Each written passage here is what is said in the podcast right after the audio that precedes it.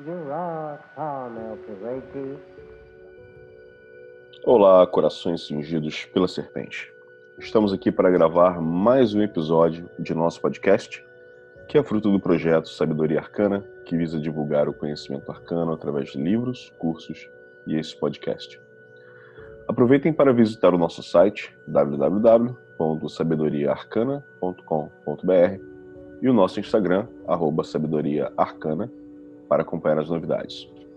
Inclusive, eu queria também falar de uma novidade mesmo, uma novidade que todos nós estávamos esperando há um bom tempo, possivelmente agora que vocês estão ouvindo esse podcast, o livro já tenha sido lançado, porque nesse exato momento que nós estamos gravando, o livro está indo para o prelo, né, que é o Magic, o Magic Without Tears, né, o Magic sem lágrimas, primeira vez que será lançado em português, com a versão completa, com os comentários do Mota, sem nenhuma alteração e totalmente produzido pelo projeto Sabedoria Arcana.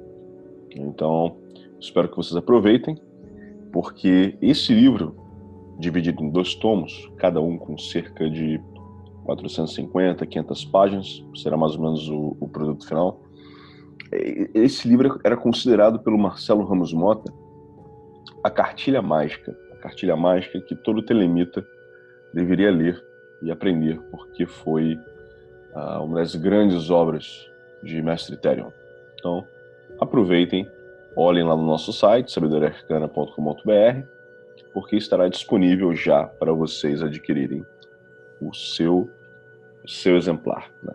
O primeiro tomo, e em breve o segundo tomo será publicado por nós também. Então, aguardem, teremos sempre novidades aí. Nós aproveitaremos aqui o podcast para anunciarmos para vocês. E quero também dar as boas-vindas para os meus dois companheiros de sempre, meus queridos amigos e irmãos, Adílio Jorge Marques e Lincoln Mansur. Sejam bem-vindos. Fala, Luiz, Lincoln, tudo bom aí? Fala, Prazer meus irmãos. falar com vocês. Fala, meus irmãos, mais uma vez aí reunidos, né, para esse maravilhoso momento aí de troca de experiências, de, de é, toda a sabedoria e tudo mais, né? É um, é prazer estar aqui novamente com vocês.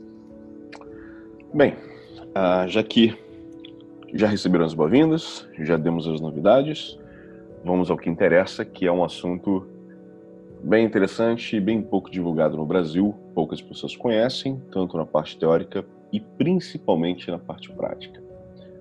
Apesar de ser um assunto, é, uma técnica razoavelmente antiga, é, hoje em dia ainda poucas pessoas praticam. Muita gente acha um sistema bem complexo, outras pessoas acham um sistema razoavelmente simples.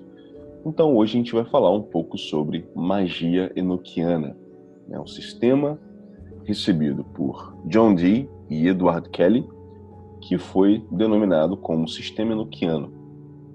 A gente vai entender um, pouquinho do, do contexto histórico desses, desses, dois, desses dois personagens, né, John Dee e Edward Kelly, algumas outras pessoas envolvidas também no, no processo de redescoberta desse sistema, como o sistema foi resolvido, foi recebido e também como esse sistema pode ser utilizado durante a caminhada iniciática de todo estudante de magia ocidental, né, dos sistemas ocidentais mágicos. É, alguns personagens muito importantes da história da magia né, e do ocultismo ocidental utilizaram esse, esse sistema durante sua progressão mágica, durante sua vida iniciática, e nos legaram algumas informações muito importantes, porque é um sistema quase que totalmente encriptado, se você não souber onde procurar e como encontrar as chaves. Então, já que eu falei rapidamente de dois nomes, acho que nada mais justo do que nós começarmos falando sobre esses dois personagens vitorianos, né, que é o John Dee e Edward Kelly. Né? É, esses dois personagens foram personagens chaves. Né? porque foram ambos que receberam, de certa forma, esse sistema, esse sistema mágico. Apesar deles não estarem naquele dado momento procurando esse tipo de informação, eles acabaram recebendo e desenvolveram, desenvolveram não, mas vamos dizer que organizaram né, esse sistema de alguma forma. Mas o mais interessante no final de tudo é que esses dois personagens não praticaram o sistema que eles receberam. Né? A gente vai entender um pouquinho por que também, porque a, a, história deles é uma história bem é, bem diferente, vamos dizer assim. Né? É, meus dois queridos amigos, vocês dois são os especialistas em história e eu queria que vocês explicassem um pouquinho então sobre o contexto histórico daquele momento e posicionassem esses dois personagens naquele dado momento. Principalmente o Dr. John Dee, já que ele foi ele foi o conselheiro, né, o mais importante conselheiro de uma das rainhas da Inglaterra. Ele foi era, era astrólogo, trabalhou como o que hoje a gente consideraria, consideraria como espião também, né? várias facetas desse mago inglês e também do outro personagem que era o parceiro de trabalhos mágicos do Dr. John Dee, que era o Edward Kelly. Né? Por favor, a palavra é de vocês. Pois então, é, falar sobre esses, esses personagens né, é, um, é um prazer porque eram, principalmente o John Dee, era considerado como uma das mentes mais é, intelectuais aí da Europa do período. Né? É só um, uma pequena correção, o Mano Luiz. Não são vitorianos, são elisabetanos, né, da Rainha Elizabeth I da Inglaterra, filha do famoso é, Henrique VIII, que casou Verdade. seis vezes, fez a, fez a reforma anglicana, promoveu a reforma anglicana lá na Inglaterra, né? E quando o Henrique VIII falece, é, na verdade, teve um problema de, su de sucessão, porque o, a, a, própria motivação, né, um dos motivos da, da, reforma anglicana foi o fato dele não ter filhos homens com a primeira esposa, casou seis vezes, não teve filhos homens, e começaram a ter uma disputa entre o trono entre suas filhas. Que no final das contas, quem assume é a Rainha Elizabeth, que era muito amiga do John Dee. Enquanto né, a outra princesa que tinha assumido o trono um pouco antes, a Rainha Maria, ela não ela não tinha muita muita amizade com John Dee, inclusive manda prendê-lo. É, ele foi um, um, nasceu em 1527 em Londres, estudou no Colégio St. John em Cambridge, foi um dos primeiros é, criou, criou né, uma das primeiras sociedades da Trinity College em Cambridge, né? É, fez estudos em, em diversos pontos da, da, da, Europa. Ele, inclusive, fazia muita campanha para montar uma, uma, biblioteca pública em, em, Londres. Ele recorreu muito a isso. Ele tinha uma biblioteca particular muito grande. Era um cara das ciências mesmo. Ele se dedicava muito a, a, a, visitar vários países na Europa para busca né, pela ciência e tudo mais. E, no entanto, ele, ele era um grande é, geômetra, geômetra, né? Porque também. É, geômetra não, desculpe, geógrafo. Porque ele aprende, ele entra com, com, a, com as técnicas de, de navegação e, e de mapas é, na, na Inglaterra. É, e, e, além disso, né, estudava as filosofias neoplatônica, hermética, cabalística. Inclusive, ele teria sido o cara que cunhou a frase né, do Império Britânico, né, caracterizando a, a, a Inglaterra como um, um, império mesmo. E embora ele fosse um, ele hoje seja considerado um dos, mais, um dos principais matemáticos da época, numa lista dos grandes matemáticos do período ele não estava incluso, né, por incrível que pareça mas ainda assim tinha uma, uma sapiência respeitada pelas maiores universidades do período aí, né? Vou deixar o Manadilho falar um cadinho, que ele entende mais desse campo das ciências do que eu aí. Não, que isso. Não, você já fez uma introdução legal aí, o Lincoln, o Lincoln o Luiz também já, já fez. Agora, é interessante a gente começar por esses dois, né, de Kelly, porque é, eles formatam o que a gente chama, né, a língua dos grandes Tolkiano, né, a partir da, a gente chama do livro de Enoch, ou do, de uma linguagem que teria vindo lá de Enoch. E eu acho interessante é, entendermos o contexto histórico também no sentido de que é, naquela época não só ciência mas magia elas discutiam elas eram ciências vamos dizer assim eram conhecimentos que conversavam entre si né então o, o que o John Dee faz é sistematizar o material que ele recebe do Tritêmios, do Agripa. Aliás, a gente já tem acesso ao material do Agripa aqui em português. E com todo o conhecimento que ele tem de magia, astrologia, cabala, astronomia, ele basicamente une na cabeça dele o que ele acha que é a, verdadeira ciência, né? a sabedoria arcana da, das eras, que são esses conhecimentos que a gente chama hoje de ocultos, né, com o que a gente veio a chamar no século seguinte de ciência mesmo. Né? A astronomia, e você falou aí da geografia, mas ele era também um estudioso de geometria muito importante. Pois é, inclusive, né, ele, a biblioteca dele tinha obras de Platão, Aristóteles, os grandes pensadores, não só do passado, mas também contemporâneos a ele, né? É, eu, na verdade, estava dizendo que ele era, ele também era um geômetra. Isso, geômetra, isso. É, geômetra, é. É, porque ele fez o, ele era um estudioso de geometria porque ele fez o prefácio de uma edição dos elementos de geometria do Euclides. Então ele era um camarada realmente reconhecido como um cientista. Né? Não havia essa discriminação de magia e ciência como a gente vê muito no século XIX e XX, por exemplo. Né? E isso é importante. É, inclusive, ele era considerado um grande astrólogo também, tanto que ele, ele utilizava a astrologia para aconselhar a Rainha Elizabeth. Né? Eu lembro que teve uma questão de uma, das, de uma batalha que, que ocorreria, e, se não me engano, foi contra os espanhóis, me corrijam se eu estiver errado, e ele aconselhou a Rainha Elizabeth a não, é, a não colocar os barcos, né, a marinha para lutar contra eles, porque é, ele sabia que haveria uma tempestade e tal, e daria algum problema ali. E foi justamente o que aconteceu, né? de acordo com os cálculos astrológicos dele, uh, os barcos da, da Marinha Espanhola foram totalmente destruídos, porque realmente teve aquilo que ele previu. Né? Então ele se utilizava.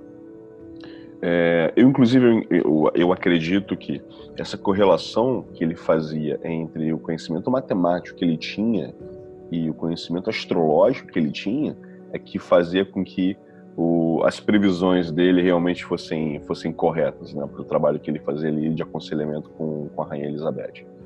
E até onde eu sei também, até onde eu pesquisei, ele também acabou se envolvendo com o estudo alquímico, né? Em algum momento. Sim, sem dúvida. Ah, tem um, um, uma peça do Shakespeare chamada Tempestade por causa disso que você está mencionando aí também, né? Ah, é verdade, aquela peça, é uma peça do Shakespeare. É, o dia é mencionado por Shakespeare. Pra, isso dá uma noção, uma dimensão do, da fama, né, vamos dizer assim, que o John Dee atingiu num determinado período, né, ali no século XVI, na Inglaterra.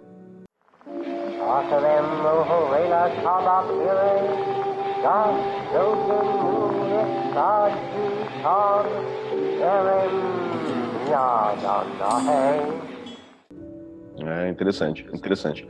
Agora, é... vamos falar um pouquinho também do Edward Kelly, né? Que o, o Dia é uma pessoa, um personagem muito famoso, né? A gente Verdade. consegue encontrar bastante informação histórica sobre ele. Enquanto que o Edward Kelly, ele, ele era um personagem meio obscuro, né? É, uhum. De, no, nos trabalhos que ele fazia de scrying, né, traduzindo scrying aí, seria um processo de evidência, né, utilizando uma bacia d'água, um espelho, uma bola de cristal, algo do tipo. É, ele tentou com várias pessoas diferentes né, e obteve um sucesso parcial. No entanto, ele conhece Edward Kelly e é justamente com esse personagem que ele passa a ter o maior sucesso que ele, que ele, que ele teve na vida dele, no que diz respeito ao trabalho com, com o Scrying. Né? E aí a parceria se, se forma e dura durante alguns poucos anos, mas é, com uma produção bem profícua, porque ambos conseguem contactar entidades que foram importantes para para é, organização do sistema noquiano. Né? É engraçado essas coisas do destino, né? Porque O Edward Kelly é um cara que, se a gente fosse olhar ainda hoje, a gente não daria nada para ele nesse sentido, né? Porque parece que ele teve as orelhas cortadas porque se envolveu num monte de problemas. Ele era é, falsário. Exato, acusado de roubo, falsário, né? Um 7-1, né? Era literalmente. Isso aí, famoso. literalmente é um 7-1. E o cara se liga com um dos caras mais poderosos ali, talvez com essa visão mesmo de época, né? De ser um Sim. cara assim, uma aura de poder, se liga um dos caras mais poderosos ligados à corte da Inglaterra, um falsário, mas que tinha um dom da visão, ao que parece, né? Muito melhor do que os anteriores com os quais o dia havia trabalhado, né? A gente vê que uma coisa não tem nada a ver com a outra, né? Na prática. É porque me parece que, inclusive, John Dee coloca o Edward Kelly à prova quando ele conhece o Edward Kelly para saber se realmente é, ele teria sido meio que enviado por, pelos seres espirituais para ajudá-lo no trabalho espiritual dele e tal. E ele acredita que realmente o Dee, o, o, Kelly tinha ali um trabalho a fazer com ele. Né? Ele acredita nos sinais que ele, que ele vê. Sem dúvida. Né? É, é o, o Dee, ele tinha trabalhado com um cara chamado, acho que Salomão. Salomão alguma coisa, esqueci o nome agora, o completo sei, do, do Verdade. Cara. Era um judeu, inclusive, e, se não me engano, né? Isso, isso, isso. E esse Salomão, ele previu a, a vinda de um outro que iria substituí-lo, né? Que depois, nessa situação que o Di acaba eh, testando o Kelly e acreditando. O Kelly, na verdade, né, ele tinha recebido algo de um, de um pó vermelho e tudo mais, mas é, que ele começa a investigar. E esse, e esse tal de Salomão, ele, ele era já. Ele já trabalhava muito com feitiçaria no sentido de necromancia. É, e o, o, o, o, Kelly também tinha seus envolvimentos aí com a, com a, com a feitiçaria, com a necromancia e tudo mais, mas na verdade é porque ele recebe um, um, um livro, né, um suposto livro chamado Book of St. Dunstan, e com um pó vermelho que esse pó teria sido roubado na cripta de um bispo católico e o pó seria a base que transforma a prata, né, é, transformar qualquer metal em prata e o pó vermelho, o pó branco transformaria em prata e o pó vermelho transformaria metal base em ouro. Então é onde eles começam a fazer testes com essa parte alquímica, né? Mas é, o, o, o, o Kelly, inclusive, há relatos que ele tentou até. Acho que chegou, não sei se chegou ao ponto de, de, de é, envenenar o, esse Salomão, mas ele andou tentando dar uma camboteada bonita no, no, no, no Salomão para poder pegar essa, essa coisa com, com o Tine. Por, inclusive, porque a alquimia era a paixão do, do Kelly e era um dos conhecimentos básicos que o John Dee tinha. Então, por é. isso, dessa aproximação que começa né, a partir da, da, da alquimia aí. A alquimia ele tem, a gente está falando do contexto histórico, aí você tocou um ponto importante. A alquimia era, para a Inglaterra nos séculos XVI e XVII, algo que, por mais tardio que fosse, que mais ou menos um século, um século depois vai surgir aí a Lavoisier e a química, como a gente conhece, mas só para vocês terem uma ideia, quando em 1666 a Royal Society é fundada, eles estão estudando alquimia tanto que a coisa de uns uma década atrás, mais ou menos, duas pesquisadoras lá de São Paulo, brasileiras, descobriram uma carta de um secretário da Royal Society, ainda do século XVII, um envelopinho colado na parte de baixo da carta e tinha um pozinho dentro. E quando essa carta estava perdida nos arquivos da, da, Royal Society, quando elas foram ler a carta e abriram, o pozinho ainda estava lá, um, papelzinho, um envelopinho feito de papel dobradinho, eles estavam estudando um alquimista tinha feito a remessa para a recém-fundada Royal Society, estava se comunicando com o secretário, que eu não lembro o nome, e ele estava estudando, buscando uma espécie de solvente universal, é, buscando o alcaeste, termos alquímicos que, teoricamente, não, no final do século XVII não, não deveriam, se a gente fosse pensar na história dura, não deveriam estar na pauta da ciência. Né? Mas isso era muito importante para a Inglaterra. Tanto que o John Dee coloca os trabalhos mágicos dele como a, ele se vê numa posição de um emissário político, né, vindo né, de uma inspiração divina, para colocar a Inglaterra sempre como proeminente é, no mundo. Ele seria, ele se vê como um dos responsáveis. E para isso ele usa a alquimia e as visões que ele vai fazer com Edward Kelly como como se eles fossem instrumentos divinos para proteger a Inglaterra e torná-la ao longo dos séculos certo. uma nação poderosa. É, alguns pontos também que eu acho interessante que assim, a gente não sabe se de um dia ele realmente foi capaz de transformar metal vil em ouro, né? Mas que ele viveu muito para a época dele, ele viveu. Né? Então a gente não sabe se. Coincidência, né? É, coincidentemente, né? Já que, inclusive, é. uma das, uma das características da Pedra Filosofal é justamente ser capaz de prolongar a vida humana acima do, do normal, acima do padrão, ele consegue isso, né? O Elixir da longa vida. A gente não sabe se ele conseguiu literalmente o Elixir, mas que ele viveu, eu se não me engano, mais que o dobro do que era normal naquela época, ele viveu, né? É igual a história do Flamel, o Nicolas Flamel na França, que também viveu duas, três vezes mais do que a média da época, do censo da época, né, e que é famosíssimo no mundo alquímico como tendo descoberto né, alguma coisa, vamos dizer assim. Tá tendo Harry Potter, né? É, que inclusive tem a casa dele, a casa dele virou um museu ali na França. Né? Você pode ir lá e visitar e conhecer a casa dele. Sim, sim. Né? Mas é. só, só para fazer um, um, uma correção aqui, o nome do cara era Barnabás Saul. E o, ah. e o que é importante também é fazer uma, um, um, comentário é que o Kelly, na verdade, apesar dele ser trapaceiro, tá lá tentando fazer ouro, falsificador, cunhador de moeda, etc e tal, na verdade, né, o que, em essência, ele não era um cara maldoso, né? apesar, de, apesar de ter envenenado o, o, o Barnabá Saul, mas gente boa. Ele, no geral, ele era gente boa. Porque, na verdade, é. o que ele queria? Ele queria se dar bem, era um cara, ele era meio, meio brasileiro naquela época, né? ele queria se dar bem. É o inglês do piniquinho, né? O inglês do piniquinho. Pô, isso tudo vai depender do referencial, né?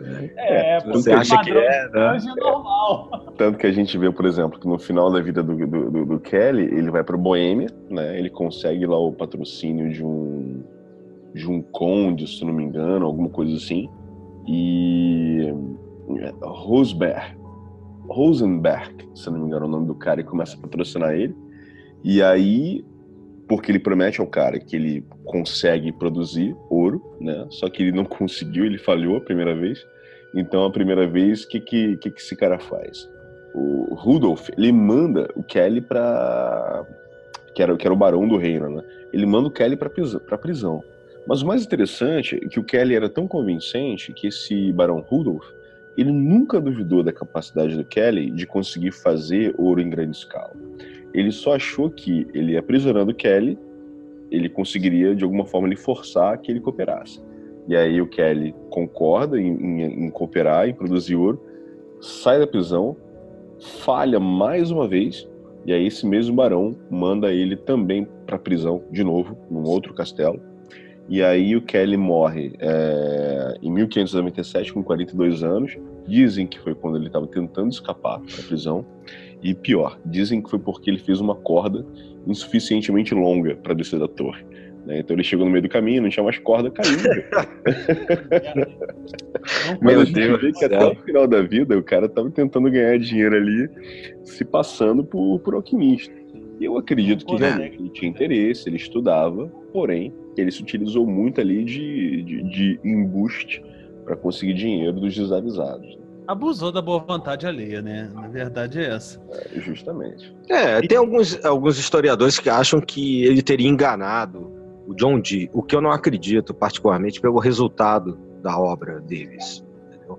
Eu acho que ele conseguia conciliar essas questões assim loucas, né, do caráter, do, éticas, morais dele, né? Talvez, como eu te falei, né? Dependendo do referencial, né? Positivas ou não, depende de como você vê, com uma capacidade de, uma percepção, né?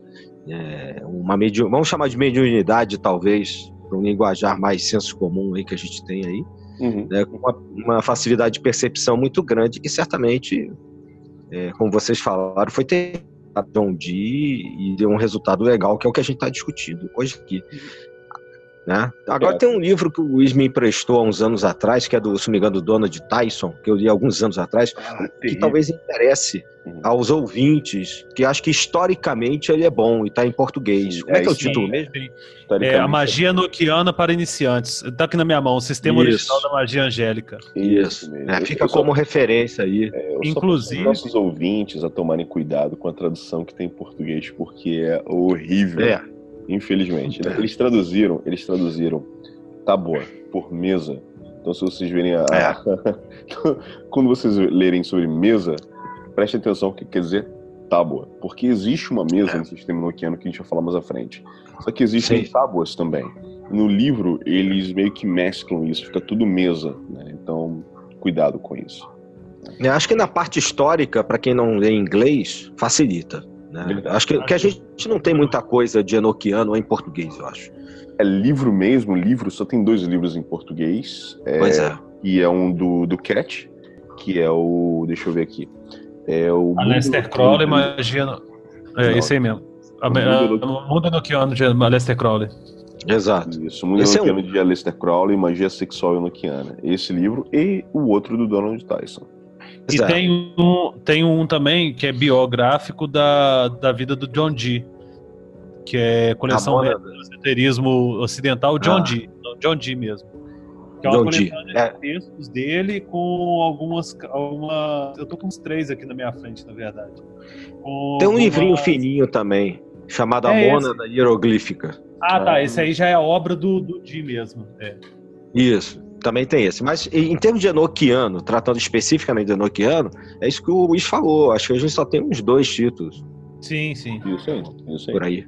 E voltando a falar do, do, do Eduardo Kelly, eu acho que muito da cooperação dele com o John Dee era porque ele tinha um interesse imenso de conseguir, porque ele achava que através daquelas comunicações que ele recebia, ele poderia em algum momento conseguir o segredo da alquimia, né? Então ele continua trabalhando com Dee, achando que ele ia, de alguma forma, ele iria tirar vantagem. Ele cooperava, mas ele queria, porque assim, o, o, a obsessão dele era conseguir transformar metal vil em ouro e o elixir da longa vida, né? Então, como através do Dee ele viu que ele conseguiu ter acesso a um grupo de, de seres de uma outra dimensão, ou um outro mundo espiritual, ou algo do tipo, seja lá o que for, ele permaneceu ali trabalhando, né? É, para poder conseguir justamente esses segredos alquímicos, né? Até que ele conseguiu, inclusive, fazer o troca-troca ali com o John, John Dee, onde um pegou a esposa do outro. Né? que eu acho que é um outro episódio muito interessante, muito engraçado, né? É verdade. Se são brasileiros, se são brasileiros, né, pela fama é carioca, né? Meu Deus. é, inclusive ele utiliza, é, ele utiliza as entidades espirituais, dizendo que eles que mandaram realizar essa troca de esposas, né, que seria importante para o trabalho.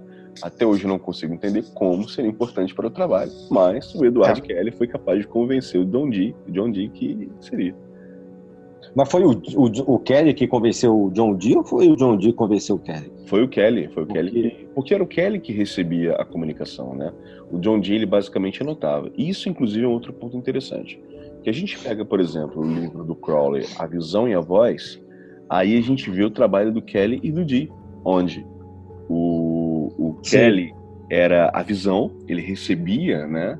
E, e o John Dee anotava, né? Então a visão e a voz, o trabalho da dupla dinâmica ali no sistema noquiano. É porque, é inclusive, o próprio, o próprio John Dee se considerava péssimo vidente. Sim, ele não. Ele não era. É, e ele, ele fala, ele registra isso mais de uma vez em seus diários. Inclusive, até a própria presságio da união entre ele e o Kelly, quem faz é esse Barnabás Soul que ele, ele faz a seguinte previsão, vou ler aqui. O observador foi convidado a olhar no grande globo cristalino, e a mensagem foi transmitida pelo anjo Anael, por meio do receptor, pois muitas coisas seriam declaradas a Di, não pelo trabalhador atual, mas por ele quem é designado para a pedra. Que seria, né, que logo depois ele encontra o, o, o Kelly e o considera como tal. Uhum. Uhum. Interessante. Agora, o que é mais interessante também, a gente, aí agora a gente entrando um pouco mais na questão do, do sistema em si, quando eles começam a receber o sistema, onde, é, porque assim, o, basicamente o trabalho deles era, o dia entrava num, num estado de prece fervorosa, solicitando a ajuda divina para que eles recebessem contato de, de seres angelicais, porque ele queria falar com anjos, né? Então a ideia dele era que aqueles seres eram anjos, né? Então é, essa era a concepção inicial deles. Enquanto que o Edward Kelly permanecia concentrado, olhando ou na, num espelho de obsidiana ou, algum, ou uma bola de cristal, eles utilizaram várias, vários suportes para isso. E quando eles começam a receber o contato, eles questionam aquelas entidades que tipo de conhecimento era aquele. Né? E essas entidades começam a dizer para eles que aquele conhecimento já havia sido é, transmitido à humanidade, porém foi transmitido a Enoch. Né? E aí a gente tem que entender um pouquinho também quem foi, personagem, quem foi esse personagem lá atrás, que é citado na Bíblia, né? mas que é, muita gente não, não entende ou não conhece direito a história que envolve esse, esse personagem fictício ou histórico, a gente não sabe bem, né? Mas eu gostaria que vocês entendessem um pouco mais, porque quando a gente começa a entender a história desse personagem, a gente tem também por que que esses seres espirituais, essas entidades, decidem trazer novamente esse conhecimento, porque de acordo com eles, o conhecimento foi perdido com Enoch. Né? Porque o que acontece? Me, me, digam, meus queridos amigos, o que acontece com Enoch que fez com que esse conhecimento fosse perdido para a humanidade? É, o livro de Enoch, né, ele narra as relações entre os anjos e os homens, né? E dentro de, desse, de, dessa estrutura estaria ali naquele meio, né, ainda quanto os anjos é, auxiliavam os homens e tudo mais, estaria a figura de Enoch que no qual Deus teve muito apreço por ele e, e passou muito do, do, seu conhecimento a ele. Por ser tão próximo de Deus, o, o Enoque ele é a primeira pessoa que faz que, que ascende aos céus, né, em carne e, e corpo e alma e tudo, né? Ele desaparece da, da face da Terra. E ele que teria tido acesso a esses primeiros é, conhecimentos. Inclusive nessa narrativa do livro de Enoque diz, né, que a a formação dos gigantes eh, foram decorrentes da, da união entre os anjos e os homens e várias outras aberrações que deveriam que surgiram naquele período por causa disso. É, é inclusive é uma mitologia, né, nesse sentido, pré pré noética, né? Isso, Quando... porque isso, isso, acontece ali no, no, na Gênesis, né? Isso, na Gênesis. É, antes de Noé. Quando é, inclusive, né, esses é, é, anjos seriam aqueles que auxiliaram é, Noé na, na, na, construção da arca e na, na, defesa ali até conseguir né, que a água englobasse a terra toda e, e terra toda, lê-se né, aquela regiãozinha ali que eles estavam e, e, eles conseguissem permanecer salvos ali. Então, a, os últimos é, contatos angelicais né, que, que, o, que auxiliavam desses anjos caídos presos na terra, que tinham auxiliado Noé, eles desaparecem com o dilúvio. Então, é uma situação pré-diluviana no qual o cara que tinha um contato direto, né, o, o Enoque, ele ascende aos céus junto com em, em corpo e alma. É, pela, pelo, por ele caminhar com Deus, né, assim como usando as palavras lá do texto, e o, o, os, os, que restam ali da, daqueles anjos desaparecem no, no, dilúvio. É, o que eu acho interessante também é que, você falou aí o mundo inteiro, né? Aquele lugarzinho, na verdade, é o bairro de Noé, né? Inundou ali a, a, Praça da Bandeira no Rio de Janeiro, né? Aí Noé é, fez a barca. Pô, Noé, Noé, nos dias de hoje, ele estava ele tava bem servido de, de, de é, se tivesse aí no, no, Rio, né? Em Salvador também. Justamente. Justamente. Mas essa, essa visão de mundo que os caras têm antigamente é uhum. é comum. Né? É, ele sempre era chamado mundo aquilo que ele conseguia abarcar de entendimento e de, de visão. Né? Então é muito comum que se chamasse o mundo inteiro aquilo que talvez estivesse acontecendo uma deter... a gente sabe hoje, né, que uma determinada região geográfica, né? Agora isso é isso que vocês falaram aí é fundamental para entender, né? É um, um sistema enoquiano porque está remetendo a Enoque, né? A, aquele e subiu aos céus, o, é, o primeiro que subiu aos céus tamanha proximidade com Deus, ou seja, estava perto dos mensageiros que são os anjos. Então, é, isso foi interpretado, né, o que foi recebido aqui como sistema é, chamado sistema enoquiano, como um, um, alfabeto, os sinais, os códigos passados por, por, anjos, como vocês já falaram aí, e associado ao nome de Enoque. Eu acho que só para complementar algumas dessas informações, é que ele, eu lembro que uma, um, dos livros que ele diz que ele caminhou nos céus com Deus, né? Ele caminhou ao lado, ao lado de Deus, né?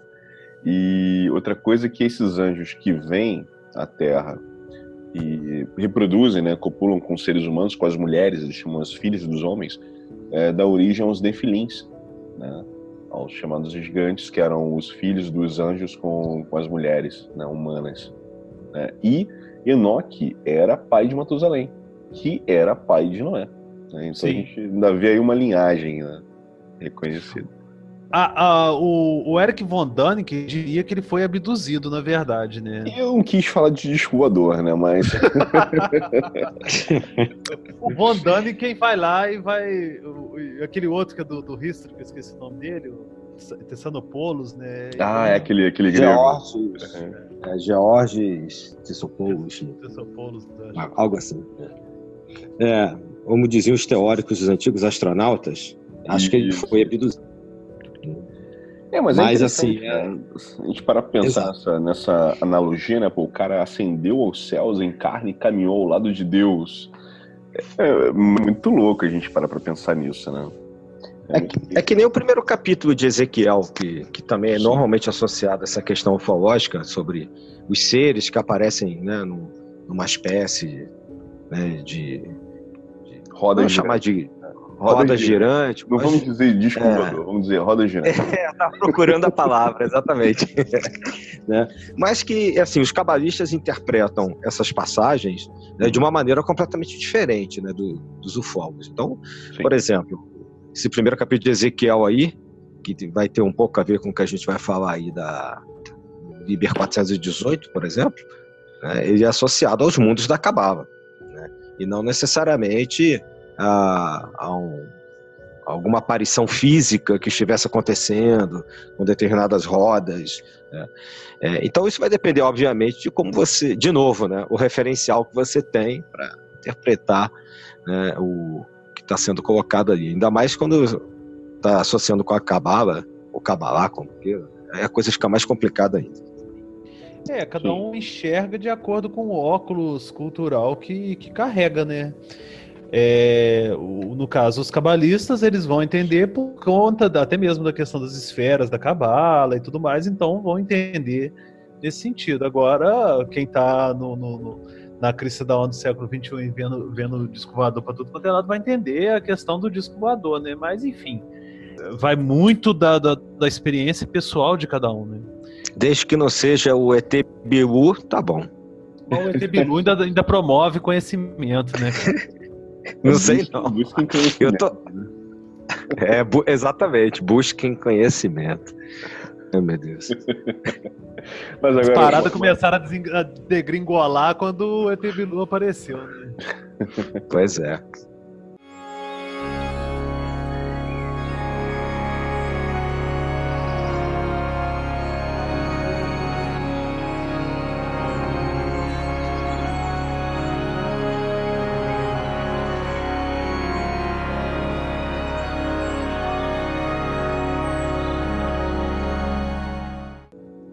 Mas agora, o interessante também é que o, o, sistema, ele.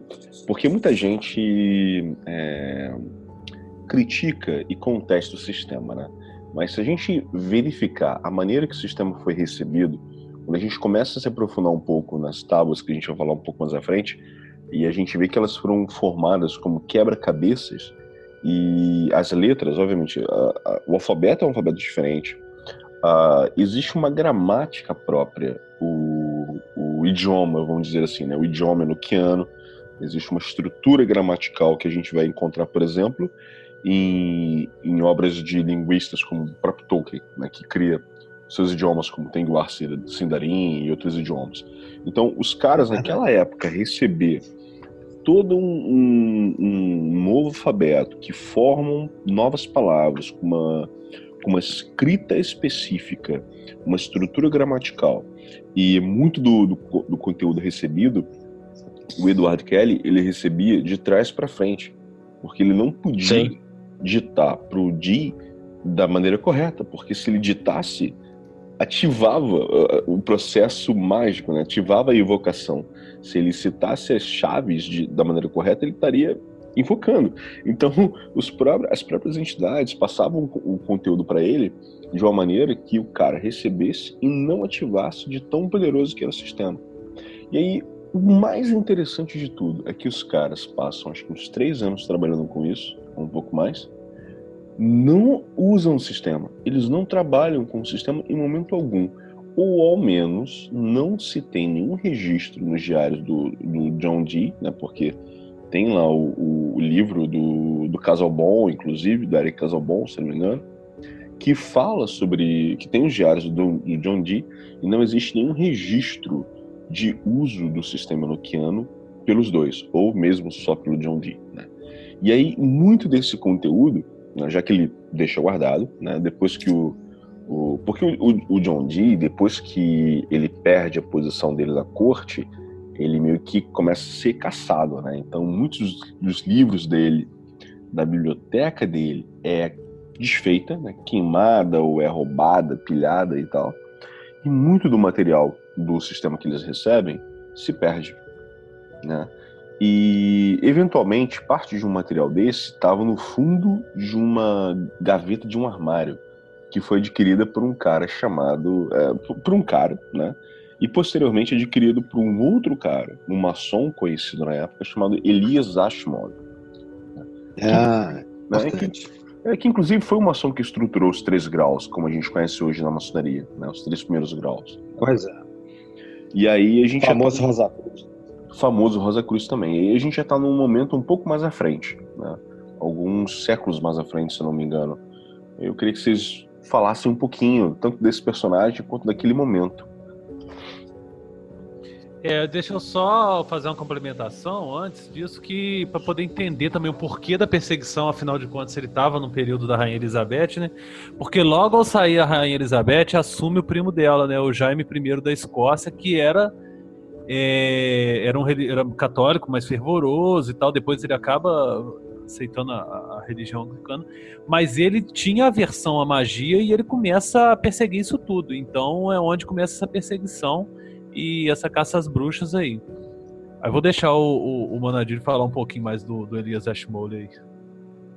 Ah, esse é um personagem importante na estruturação né, do, os primeiros graus da maçonaria, como a gente conhece, já saindo daquela maçonaria operativa e é, surgindo a estruturação de uma instituição que também é muito marcante na história da Inglaterra, já no século XVII e termina de se configurar no século XVIII, mais precisamente em 1717, né, que é a, criação da Grande Loja é, da Inglaterra. Né? Depois vai se tornar a Grande Loja Unida né, de, de Londres, no outro século. Mas esse personagem que transita pelos meios rosacrucianos, pelos meios da Royal Society que eu mencionei antes, pelos meios alquimistas, é, astrológicos, ele é, pega esses tratados que estão disponíveis na Inglaterra do século XVII né, e começa, por meio de estudos e de palestras, né, a influenciar essa nova maçonaria chamada de filosófica que está aí surgindo. Agora, é, dentro disso que vocês colocaram, do que a gente está falando aqui desse personagem, que acaba tudo se misturando, seja, a gente percebe né, que tudo que está acontecendo no, no, final do século XVI, dia o Kelly, é, vai tomando um, uma conformação, continua ativo durante o século XVII, como a gente falou também aqui da, do Ashmore e da Royal Society, e continua presente no ideário inglês pelo menos na primeira metade do século XVIII. um século ligado à racionalidade ao iluminismo, mas que ainda está banhado na Inglaterra por, por, por esse ideário, assim, né? A, a dificuldade, às vezes, de separar o que é a moderna ciência com é, é, da antiga ciência, da antiga sabedoria, né? ou sabedoria arcana.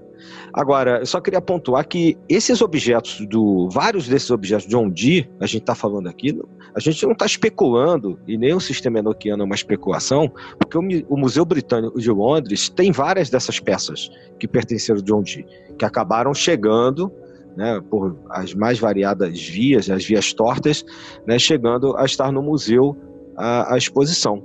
Né? Então, é, não foi uma brincadeira né, de um maluco barbudo, né, que tem aquelas imagens de um de barbudo lá, né, do, um maluco lá do século XVI que estava tentando incorporar alguma coisa lá. É, foi realmente um trabalho que não só é, influenciou é, dentro da corte britânica da época, né, do final do século XVI para o XVII, mas também marcou todo o ideário inglês né, e que é o sistema mágico que vai marcar várias das instituições que a gente vive conversando e falando, é, até na história do ocultismo, como a própria Golden Dawn, né, e depois o próprio Crowder, já no século XX. Né, então, é um sistema que tem peças palpáveis para serem, e, e textos palpáveis para serem estudados, e que já foram testados ao longo de séculos. É, e aí, a gente dando continuidade é, a, a esse processo histórico da descoberta, do, a, da redescoberta do sistema noquiano, é, a gente vê de forma meio que coincidente, né, que é justamente o maçom Rosa Cruz que descobre né, esse material do John Dee, reconhece o valor daquilo dali, né, e posteriormente, de alguma forma, é o que também vai dar ensejo para que um trabalho numa outra ordem mais à frente de prosseguimento, que é na Goreirão. Né? Exato. O movimento Rosa Cruz, vocês já escutaram o nosso podcast né, do mês de junho, que trata sobre o rosacrucianismo, né? no qual a gente fala de algumas dessas personagens e organizações, etc., de como o rosacrucianismo permeou esse ideário aí ao longo desses séculos na Europa. Mas é aquilo que eu falei antes, né? o rosacrucianismo ele vai ser uma espécie de pano de fundo, porque ele está associado não só com o surgimento da, da ciência moderna nas academias científicas, de novo, né, é a terceira vez, eu acho, a Royal Society está cheia de alquimistas de Rosa lá, mas como a ciência alquímica é tradicionalmente associada é, ao pensamento Rosa Cruz, né, às lendas Rosa Cruz. E a estruturação dessas lendas é importante nessas organizações que vão se estruturar aí nessas ordens até chegar na Golden Dawn. Inclusive, né, é, assim, a, só teve essa valorização do sistema enoquiano porque caiu na mão de um cara que tinha referenciais tais para poder valorizar isso, que talvez se fosse outra pessoa qualquer, iria ignorar aquele todo aquele material, mas por ele ser Rosa Cruz, por ele ter todo esse conhecimento, organizando a maçonaria e tudo mais, ter todo esse conhecimento ocultista, ele, ele acabou analisando e valorizando aquele material, né? Que se fosse em outras mãos, talvez hoje a gente não estaria aqui discutindo sobre isso hoje, né? Justamente, justamente. E um tempo mais tarde, quem uh, acaba redescobrindo novamente o material é, herdado do, do, próprio Elias Ashimori, né, que foi para foi a biblioteca, foi para museu, muitas das coisas e tal, também é um grupo de Rosa Cruzes e maçons, né? Que os fundadores da Golden Dawn eram Rosa Cruzes ligados à Societa, né? E maçons, até porque para ser para ser pra fazer parte das Societas Rosa Cruciana era necessário ser maçom. E eles reconhecem ali um sistema mágico de grande profundidade. Eles traduzem, traduzem não, eles organizam aquele conteúdo e enxertam dentro do trabalho da Golden Dawn. O mais interessante é que eles não utilizam todo o sistema. Eles utilizam uma pequena parte do sistema Nokian, incluindo o xadrez Nokian, né? Alguns de vocês, que é, para quem tiver interesse, é, é legal procurar, é legal pesquisar. Existe realmente um jogo, né, um xadrez baseado no sistema Nokian, que foi criado dentro da Golden Dawn, que inclusive as figuras, né, as peças são deuses egípcios e se utiliza uma forma de jogada diferente. Você tanto pode utilizar para um trabalho mágico, quanto para um trabalho divinatório e também como jogo, né, para se divertir. Isso é só um dos exemplos de é, como a Godendal conseguiu reaproveitar o material da, que eles conseguem descobrir, né, que vem da, de John Dee.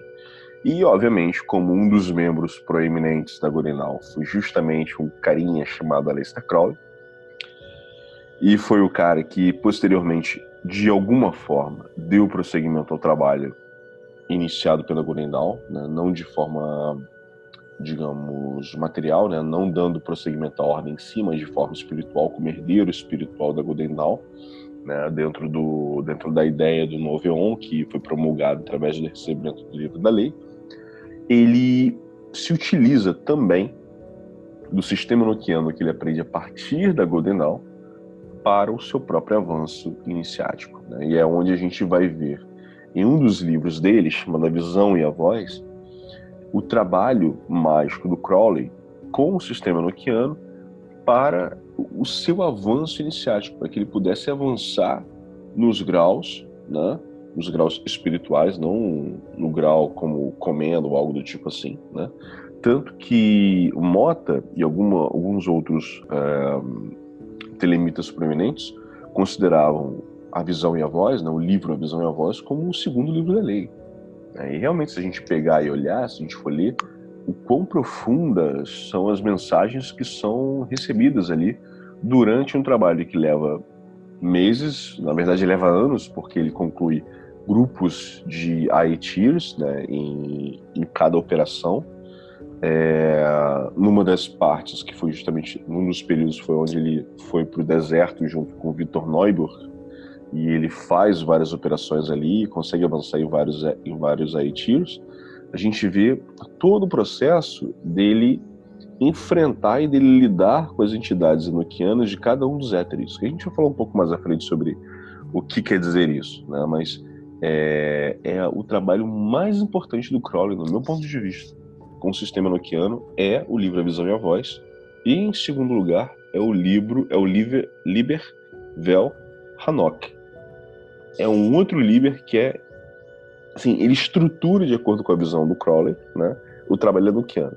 É como se ele pegasse o sistema da Gorenal e adaptasse para o sistema dele através desse, desse Liber. Que, inclusive, no livro do, do Lomiro né, o, o Mundo Enoquiano de Aleister Crowley, Magia Sexual Enoquiana, ele fala justamente, ele interpreta e explica todo o Liber Hanok e como é feita uma operação enoquiana utilizando o, o sistema do Crowley também. Né?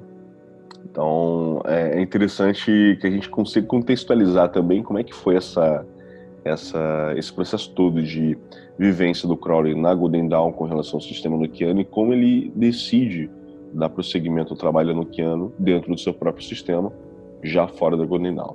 Eu acho esse, é. esse trabalho do, do, do Crowley com o Enochiano algo assim fantástico, né? Tudo que ele, que ele fez foi, foi de certa forma assim muito impactante e tal, mas é, a, a, ele descrevendo todas as viagens no, no, nos Etires é, e ele, ele faz a consecução completa, né, do, do, do de, das viagens e tudo mais até e isso tá no, no, no cerne é, do, da própria trabalho da A, pela própria questão da, da, da, cidade das pirâmides e tudo mais, que são elementos que ele tem acesso a partir da, do trabalho com os etires e que se incorpora no, dentro do, do, do sistema da A, né? É, o... a Godendal usava é, numa parte mais interna, é, numa segunda ordem, esse estudo noquiano. Né? Como o Luiz já colocou, né, com uma parte desse conhecimento, que é vastíssimo, e com características próprias, e que, obviamente, o, o Crowley, por ter chegado ao, ao ápice desse estudo dentro da Godendal, ele teve acesso a esse conhecimento. Depois, mais ou menos entre 1900 e 1909, e finalmente, quando é, ele viaja com Neuburg, para fazer, ele escolhe né, qual vai ser o, o instruído dele para fazer uma espécie de parceria como John Dee, que a gente falou aqui já vastamente, o Kelly fez. Então, ele vai fazer com esse neófito dele e ele consegue terminar de sistematizar um trabalho que, como foi dito, é um trabalho de vários anos, é, na viagem desses planos e com as suas devidas chaves.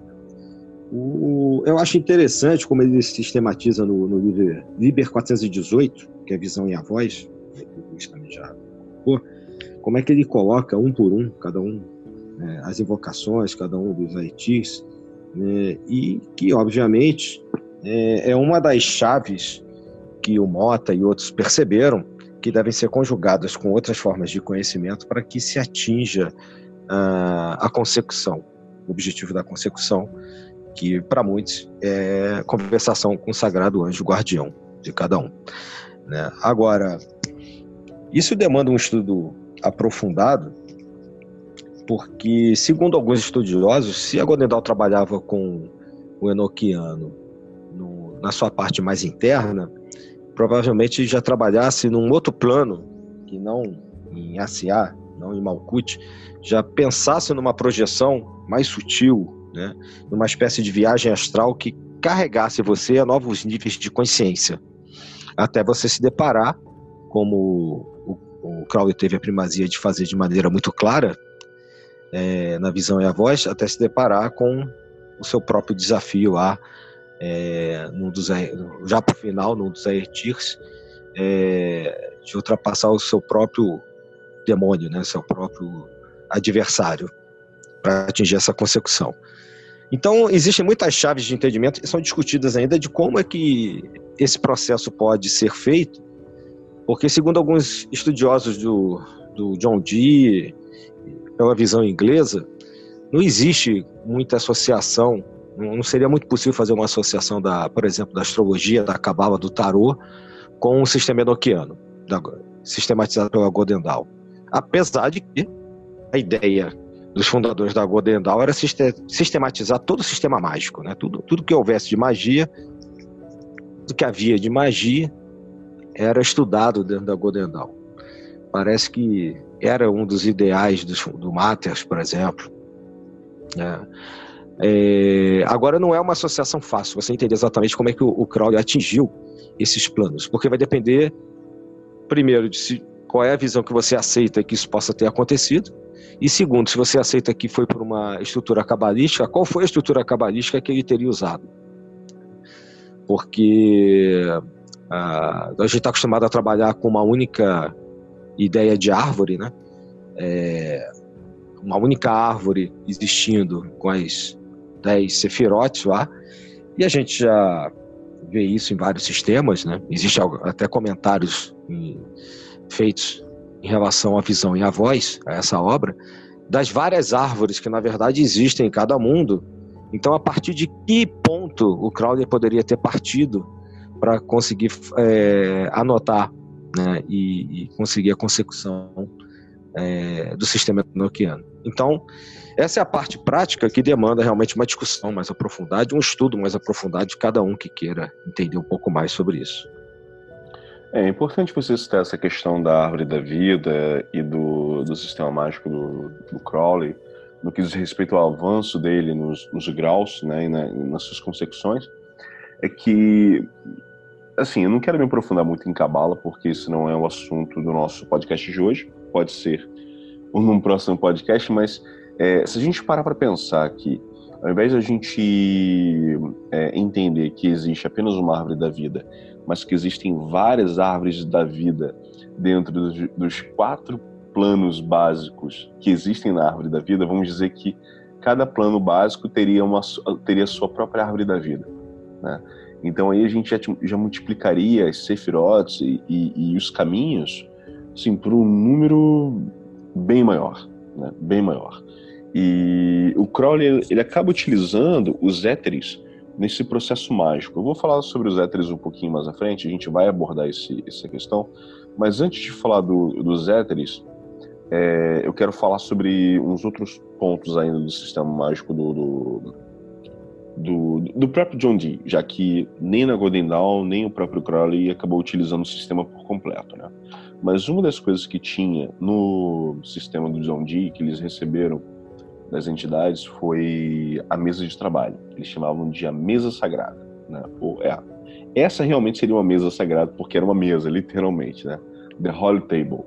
Então, essa mesa, ela era formada basicamente por um quadrado, né? Era um quadrado que é, passava por todo o perímetro da, da mesa, né, pelos quatro cantos daquele quadrado, com várias letras. Existe uma sequência exata de letras ali naquela mesa. Um hexagrama no meio da mesa, um hexagrama que pegaria a mesa inteira. Sete selos posicionados sobre esse hexagrama, os sete selos, obviamente, é, estariam vinculados cada um a um planeta diferente. Né? Naquela época eram sete planetas. Né? De acordo com a astrologia daquele dado momento, e uma tabela, uma tabela de 3 por 4 com 12 letras em, em alfabeto noquiano. Essa tabela de 3 por 4 ela seria o, a parte central de uma tabela maior, de 12 por 7. Essa tabela de 12 por 7, como eu falei antes para vocês, é, o sistema noquiano seria um sistema criptográfico ou encriptado. Nessa tabela, são de 12 por 7. Várias letras são colocadas ali. E quando a gente lê essas letras numa sequência correta, a gente consegue pegar os nomes dos sete reis e dos sete príncipes de cada um dos planetas. Então você vai pegar o nome do rei e do príncipe de cada um dos sete planetas. É por isso que é 12 por 7. 12 letras um, em linhas, né? 12, 12 desculpem, são sete linhas com 12 colunas. Então são uh, você vai ter sete reis e sete príncipes, né?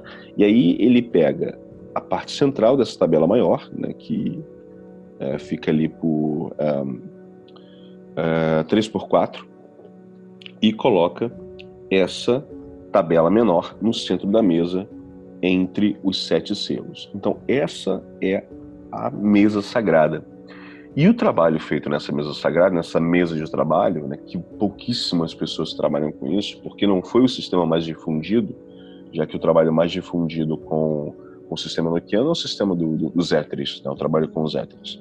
Né? É, então, assim, quando se quer trabalhar com entidades planetárias ligadas ao sistema noquiano, utiliza-se essa mesa em específico.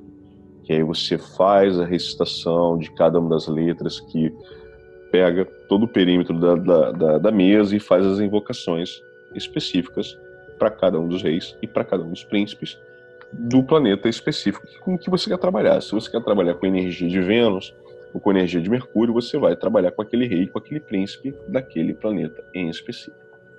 Inclusive... Mas você tem que incluir os elementos também, né? Oi? Esse... Mas tem que incluir os elementos também, né? Não, os elementos é numa outra tábua. É numa outra tábua, é na tábua maior. É na, na tábua recensa, que eu vou falar um pouco mais à frente também. Essa é uma, essa é uma, é uma mesa certo. que é, é mais focada nos planetas, é o sistema planetário. E uma das pessoas que a gente consegue encontrar no. Eu não sei se a gente consegue ver o áudio ou se também consegue ver o vídeo. É o próprio Lomilo do Cat, né? Você consegue ouvir o Lomilo do Cat recitando as letras ao redor dessa mesa. Então ele é um dos caras que ele fala dessa, dessa mesa, como é feito o trabalho, de forma bem superficial, mas ele fala sobre isso, e a gente consegue entender melhor como é feito o trabalho com, com esse sistema da, da mesa. Fam drux fam fam ur ged graf drux med graf graf med med ur med gal ged ged drux. O que é mais interessante é que a mesa ela não era uma simples mesa que você colocava ali e começava a fazer invocação. Não. Uh, você precisava ter nos pés, em cada um dos quatro pés dessa mesa, um, um selo chamado Sigilo Dei Emet. E aí você tinha que colocar um sigilo desse, não, era um selo em forma de círculo, você tinha que colocar um sigilo desse embaixo de cada um dos pés. E no centro da mesa, em cima do selo central, você colocava um sigilo de Emet maior, sobre o qual você cobria a mesa com uma seda dourada, e ali você colocava ou espelho de obsidiana, uma bola de obsidiana, ou bola de cristal, seja lá o que for, para trabalhar em cima daquela mesa. Isso, na visão do John Dee, é, de acordo com a, forma, com a informação que ele recebe, era uma maneira de isolar aquele local, isolar aquele meio de recepção, porque a gente vai entender que a, aquela bola de obsidiana ela vai, ela vai funcionar como receptor. Ele é, meio, ela é um e-mail receptor que transfere as imagens recebidas para o olho do, do, do scryer, né, do médium, digamos assim. E aí o sigilo Undeyemet nos pés da mesa, embaixo da bola de, de cristal ou do espelho de obsidiana, protegeria aquele ambiente e o operador também que não houvesse nenhum tipo de interferência por é, entidades mal intencionadas. É um isolamento, né? É um isolamento. Isso aí, é, um é isolamento. Isso. Isso lembrando que o, a tradução de sigilo Deyamet significa, né, selo de Deus da verdade, né? Isso, uhum. isso aí. E aí quando a gente vai estudar um pouco o sigilo Deyamet, que eu acho que é o símbolo mais conhecido do sistema enoquiano, que é um, um, selo imenso que tem vários círculos, tem pentagrama, tem hexagrama e tal. Quando a gente que se acha na internet com facilidade para quem quiser, quem está ouvindo, né? Quem quiser procurar, vai achar. Inclusive, vamos tentar lembrar de utilizarmos o sigilo um DMS como imagem para esse podcast. que aí facilita é aí para a galera olhar, né? É, bem lembrado. Fica como referência. Inclusive, é, só, só te cortando o áudio rapidinho, lá no, no museu, é, que o Adílio até comentou que tem os, as, os materiais do, do, do Di, é, existe um, um sigilo DMET desse feito em cera enorme lá, né? Que é atribuído a ele, inclusive. Atribuído a ele, o, com, é, com um espelho de obsidiana e, e, e, todos os apetrechos, né? Isso aí. É, lembrando é, realmente. que a bola de obsidiana pode ser substituída por um espelho negro. Isso, perfeito. A, o efeito vai ser o mesmo. Sim, é, no caso, é, os materiais, né, assim, de visão seria a bola de obsidiana ou o espelho negro, ou ainda o, o a, a, bola de quartzo, né? que seria a bola de cristal que a gente tem, que ele também utiliza no, em alguns trabalhos, principalmente na, na, na primeira fase com Barnabás é, Saul, ele utiliza mais esse globo de cristal, né? A bola de cristal. Sim, sim. É, mas assim, eu pessoalmente tenho uma preferência maior pelo material de obsidiana porque ele tem um nível de reflexo de luz bem menor. Né? Então acho que ele. É verdade. É, eu acho que ele cansa menos né, o, o, olho do, do operador. Né? Sim. É, isso é, que é importante essa questão, né? Essa questão do passo de. Você, você ah, pode falar melhor sobre isso, né? Quanto é cansativo é. o trabalho. O quanto é, exatamente. Eu, eu e já fizemos algumas dessas práticas, né? E fiquei no caso como a, o responsável pela questão da visão né, na, aula de obsidiana. E não, não, é recomendável realmente que a pessoa fique muito tempo, mais do que talvez 20 minutos, 15, 20, 25 minutos no máximo, porque há um. Por mais que você isole o ambiente, né, tenha as preparações prévias, há um desgaste crânios, há um, um, desgaste realmente forte de, de energia. Agora, realmente, a bola de obsidiana ela tem essa característica que o Luiz falou, né? Ela facilita bastante. No, eu, particularmente, não me adapto bem com as, com as de cristal. É, cristal transparente, né? Que não sejam negras, que não sejam superfícies escuras. Mas é, parece que também o, segundo eu sei, o John Dee, né, e outros que vários outros que usaram o, espelho negro né, também associavam que é, quanto mais escuro era mais fácil a questão das visualizações. É, e voltando a falar do sigilo da EMET, né, a gente vê que ele realmente funciona como, como é, isolante, digamos assim, isolante energético, espiritual, seja lá o que for. Né? É, justamente porque, quando a gente vai analisar a composição desse sigilo, ela, novamente, lembra um sistema totalmente encriptado. Uma série de combinações de coisas, de letras, que quando a gente vai analisar parte a parte daquele sigilo, a gente vê que o traçado do sigilo, quando a gente segue aquele traçado e segue as letras que tem em cada ponto do traçado, nomes são formados. Nomes de arcanjos, nomes de anjos, nomes, de, nomes divinos, né? Que foram transmitidos pelos, pelas entidades enoquianas ao John Dee através do Edward Kelly e eles uh, passam a utilizar esse sigilo como meio de, de, de isolamento, né? Mas mesmo com esse isolamento todo, existe uma existiram algumas situações em que uma entidade enoquiana diz que, na verdade, não era ela que estava falando com eles, era uma outra entidade se passando por ela em um determinado momento no trabalho deles. Né? A gente não sabe se realmente foi uma falha ou se eles fizeram isso para testá-los. Né?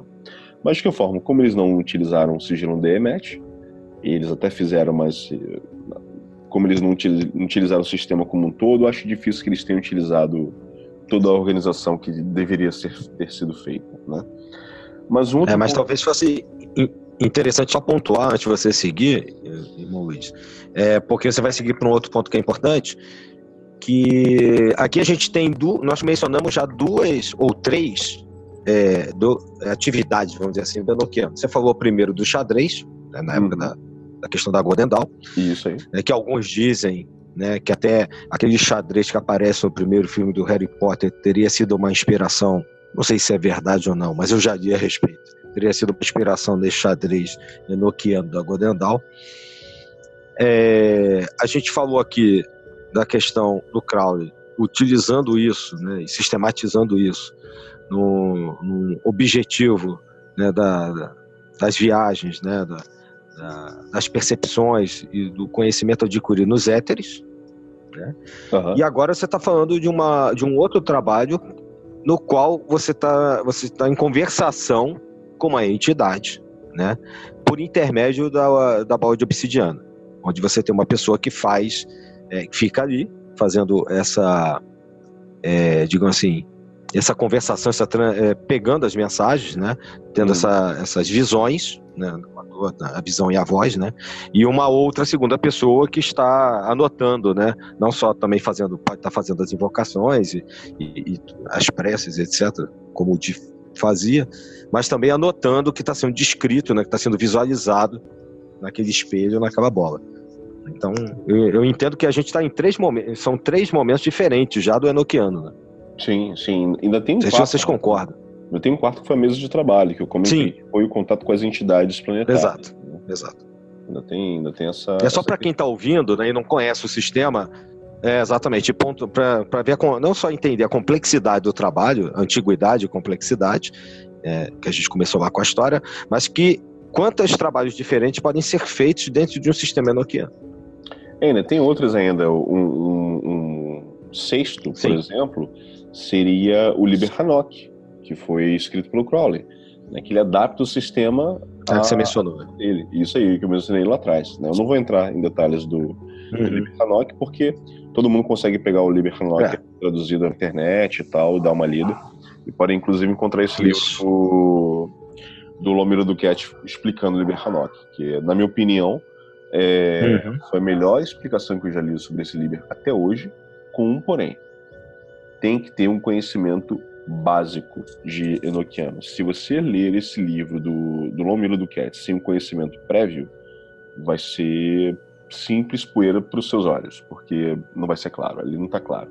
Ali é para quem já tem um conhecimento básico do sistema, sabe do, do que ele está falando. Né?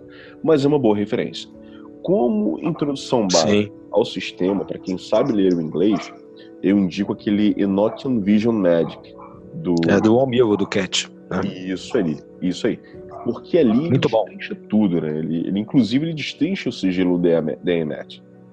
Verdade. É, é, bem interessante, bem interessante. Eu acho que talvez seja mais. A obra não está em português, como você falou, mas das que eu conheço, talvez seja mais completa e didática. Porque o problema do Enochiano que eu vejo é você conseguir passar isso de forma inteligível. Sim, sim. Eu forma didática. Que, é, eu diria que tem um outro livro que, na verdade, são dois livros, né? É que é melhor do que. são melhores do que esse mas esse para mim está no meu top 3.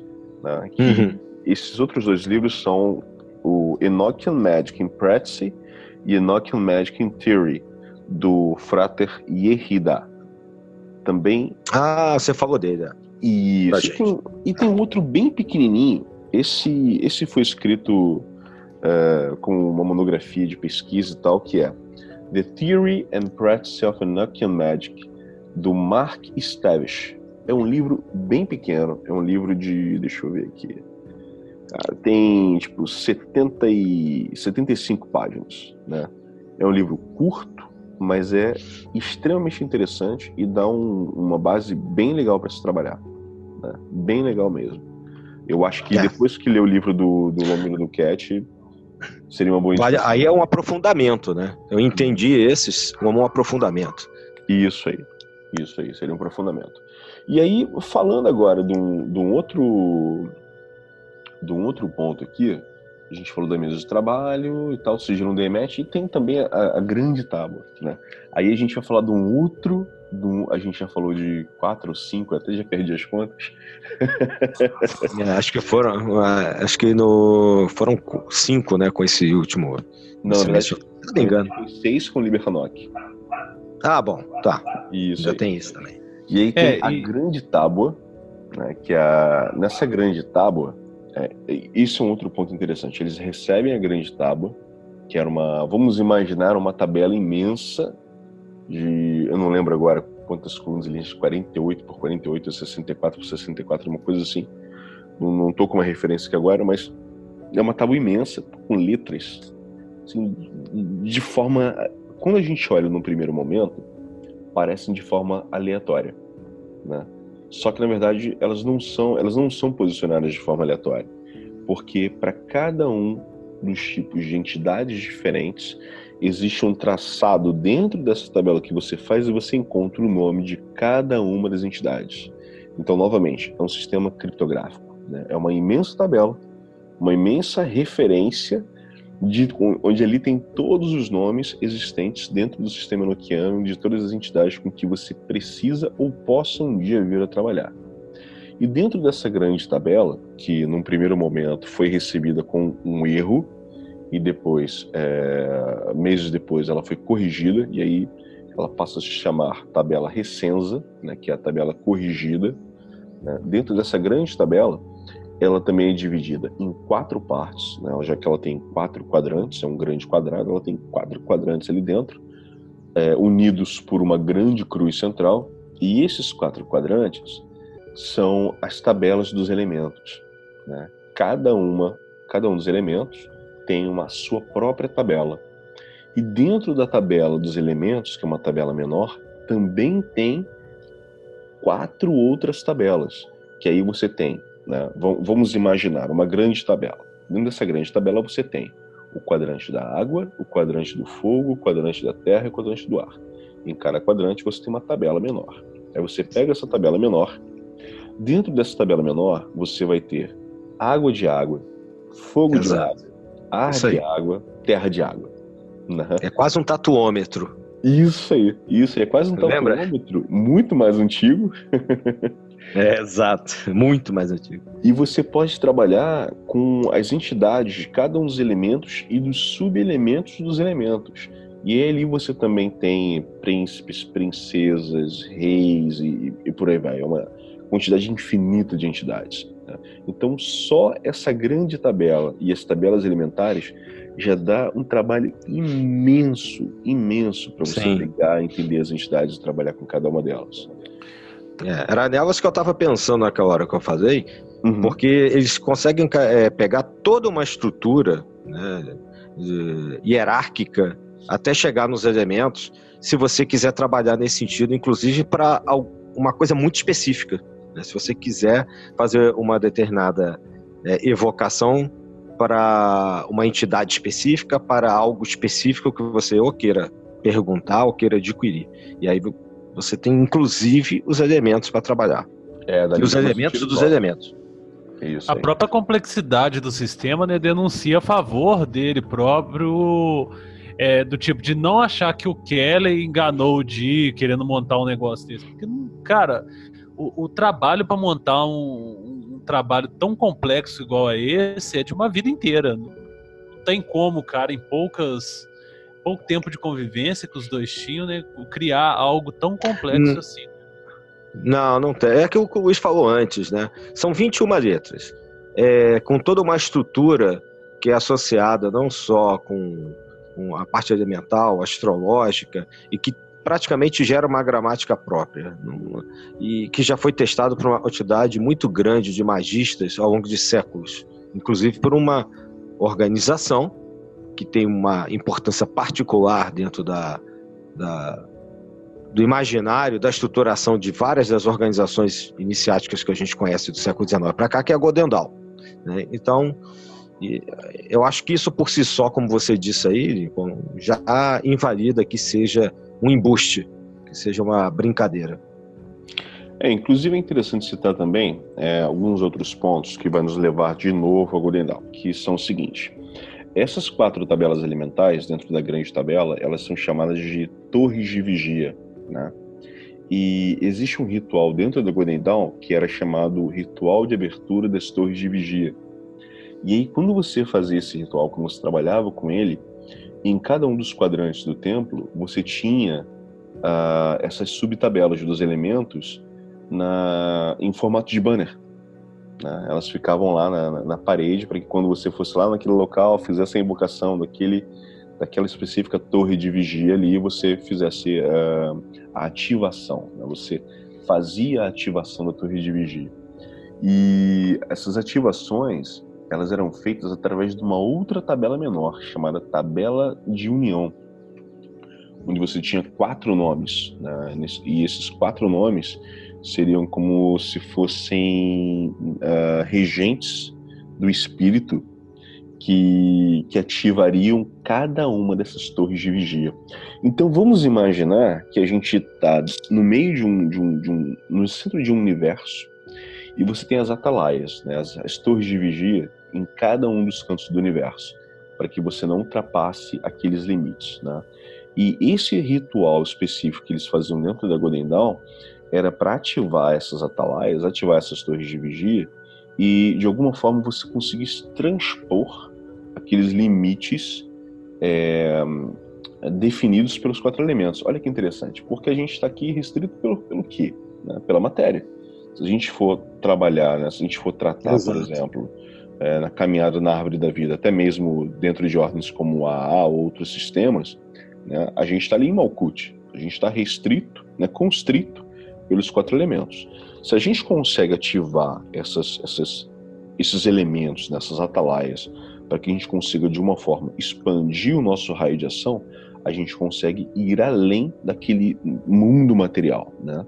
E ir além desse mundo material vai nos levar a um próximo ponto muito importante, que, na minha opinião, é, é um, dos, uh, um dos métodos de trabalho mais interessantes no sistema enoquiano, que são os éteres, os aetirs, que são os planos. Então a gente tem sistematizado 30 planos, né, que vai desde o mais próximo à Terra até o mais distante.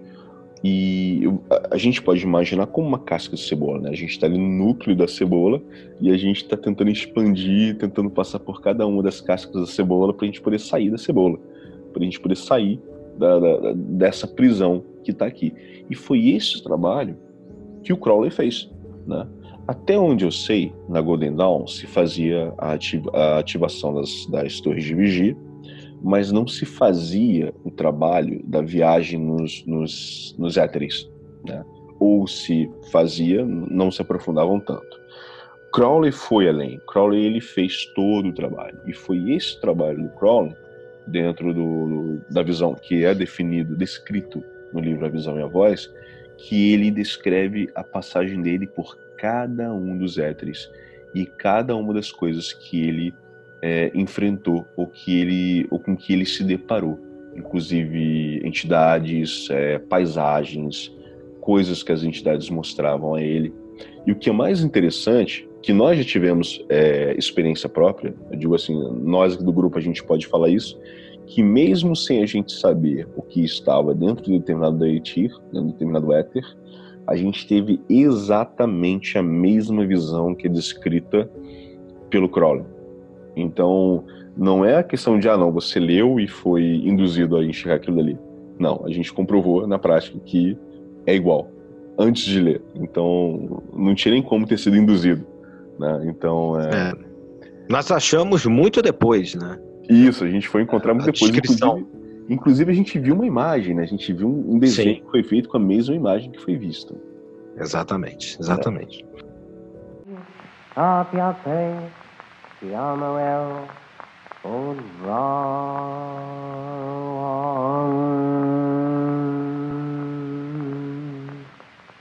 Jada Karieka, old Rodomeron.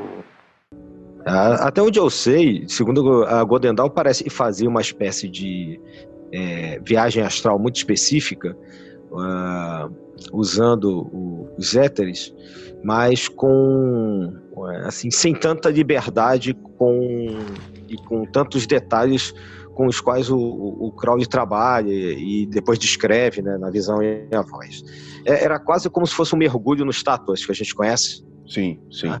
segundo as descrições que eu vi, era muito parecido com isso, né? Ou, ou, ah, ou fazer um mergulho, por exemplo, um- uma espécie de viagem astral, de visão astral controlada em cartas do tarô, né? Então existem vários trabalhos nesse sentido. Agora, o, o trabalho que está no, no Liber 418, né, que é a visão e a voz, ele tem uma associação muito mais profunda em termos, ao que parece, pelo, pelo que a gente percebe do que sobreviveu da Godendal, mais profunda em termos de amarrações, como eu estava mencionando antes, com a- o objetivo da consecução que maior, né, que a gente fala da, da conversação com o Sagrado Anjo Guardião, com as relações cabalísticas e com várias outras é, estruturas de estudo que a própria Gondedal tem, que foram aproveitadas, por exemplo, na, na Astro Argento e, e outras organizações mais ocultistas, né, é, do, que, do que pode se supor. Então, é, eu acho que isso é um avanço. Eu acho que o Liber 418 é um upgrade, é, um- é uma etapa a mais do que se fazia é, no final do século XIX, até mais ou menos em 1900, 1902, na Godendal. É, eu concordo. E a gente, a gente consegue perceber que isso acontece também pelo seguinte: é, quase todos os métodos de trabalho no Kenos você continua meio que, não vou dizer preso, você continua estagnado aqui, né, no plano material, você continua aqui em Malkuth. Mas quando você vai trabalhar com os éteres, você é forçado a expandir sua consciência. Né? Então você vai, acaba tendo acesso a planos acima daqueles que são os seus. Tanto que o que é dito, né, o que foi compreendido através da, da, da prática de tantas pessoas é que você só consegue alcançar o éter de acordo com o seu nível da consciência. Então, se você tem, se você atingir uma consecução dentro do seu trabalho mágico, dentro da sua cena iniciática, em que você só vai conseguir alcançar o éter, uh, o 25 éter, por exemplo, você não passa dali. Ali você até vai encontrar a chave para você conseguir transpor os obstáculos que é, bloqueiam a sua caminhada para o próximo. Mas você Verdade. está bloqueado ali. Né? Daí, Sim. isso, Isso é importante falar. Justamente. E esse foi o motivo pelo qual o Crowley fez o trabalho. Porque ele começou o trabalho dele com os éteres, alcançou alguns primeiros éteres, parou. Depois ele continuou de novo. Ele, se eu não me engano, foram três ou quatro fases diferentes em que ele trabalhou com os éteres durante anos, até que ele alcançou os últimos graus de consecução dele, né? Porque ele encontrava nos éteres os obstáculos que ele tinha que sobrepor eram como se fossem os desafios ou as provas iniciáticas que ele encontrava na caminhada dele. Então aquilo Exato. comprovava o nível de consecução que ele tinha. Tanto que tem um dos éteres que é dito que é onde habita Corozon, Exato. o demônio que Exatamente. do abismo. Né? É que se você não passa por ele, você não, não, não ultrapassa o abismo. Justamente. Você se perde. o nível de dificuldade vai aumentando, né? É igual fase de videogame. Você começa lá na primeira fase, tá beleza, né? Facinho, é o mais próximo da Terra. Conforme você vai aumentando, você vai encontrando chefões. Até que vai ter os últimos chefões lá, né? É exatamente isso. é Acho que é a melhor comparação que moderna nós poderíamos ter essa de um videogame. Isso aí, isso aí. Ah. E aí, quando a gente fala dos éteres, né? é, muita gente deve estar se perguntando, né? E como é que eu acesso essa, essa parada aí, essa bagaça, né? Primeiro, existem, é, existem chaves. Existem, na verdade, são 19 chaves, né? 19 chamadas. Ahn, tradicionalmente se fala em 18, mas na verdade são 19 chamadas. As 18 chamadas, as primeiras 18 chamadas que a gente tem, elas estão ligadas as duas primeiras, as tabelas do espírito, né? A primeira e a segunda chamada estão ligadas à tabela do espírito, que é aquela tabela que eu falei lá que tem quatro nomes e tal, que é aquela que ajuda na ativação das atalaias, né, das torres de vigia. E as demais 16 tabelas, é, 16 chamadas, estão ligadas aos quatro subelementos dos elementos. 4 vezes 4, 16 chamadas. Né? Então, caso você queira trabalhar com alguma entidade Isso. de alguma das subtabelas dos elementos da grande tabela, basta utilizar uhum. da terceira até a décima oitava chamada. Né? Primeira e segunda chamada para ativação, e da terceira a décima oitava chamada para invocação dos, das entidades dos elementos. E aí você tem os, os governantes, você tem os reis, você tem os querubins e tal, por aí vai. A décima nona chamada, ou a décima nona chave, ela é a mesma chave que você utiliza para alcançar qualquer um dos 30 éteres, né? Então, aí as pessoas desdobram e falam 49 chamadas. Na verdade, a décima nona é a mesma, só muda o nome do éter. Basicamente isso, né?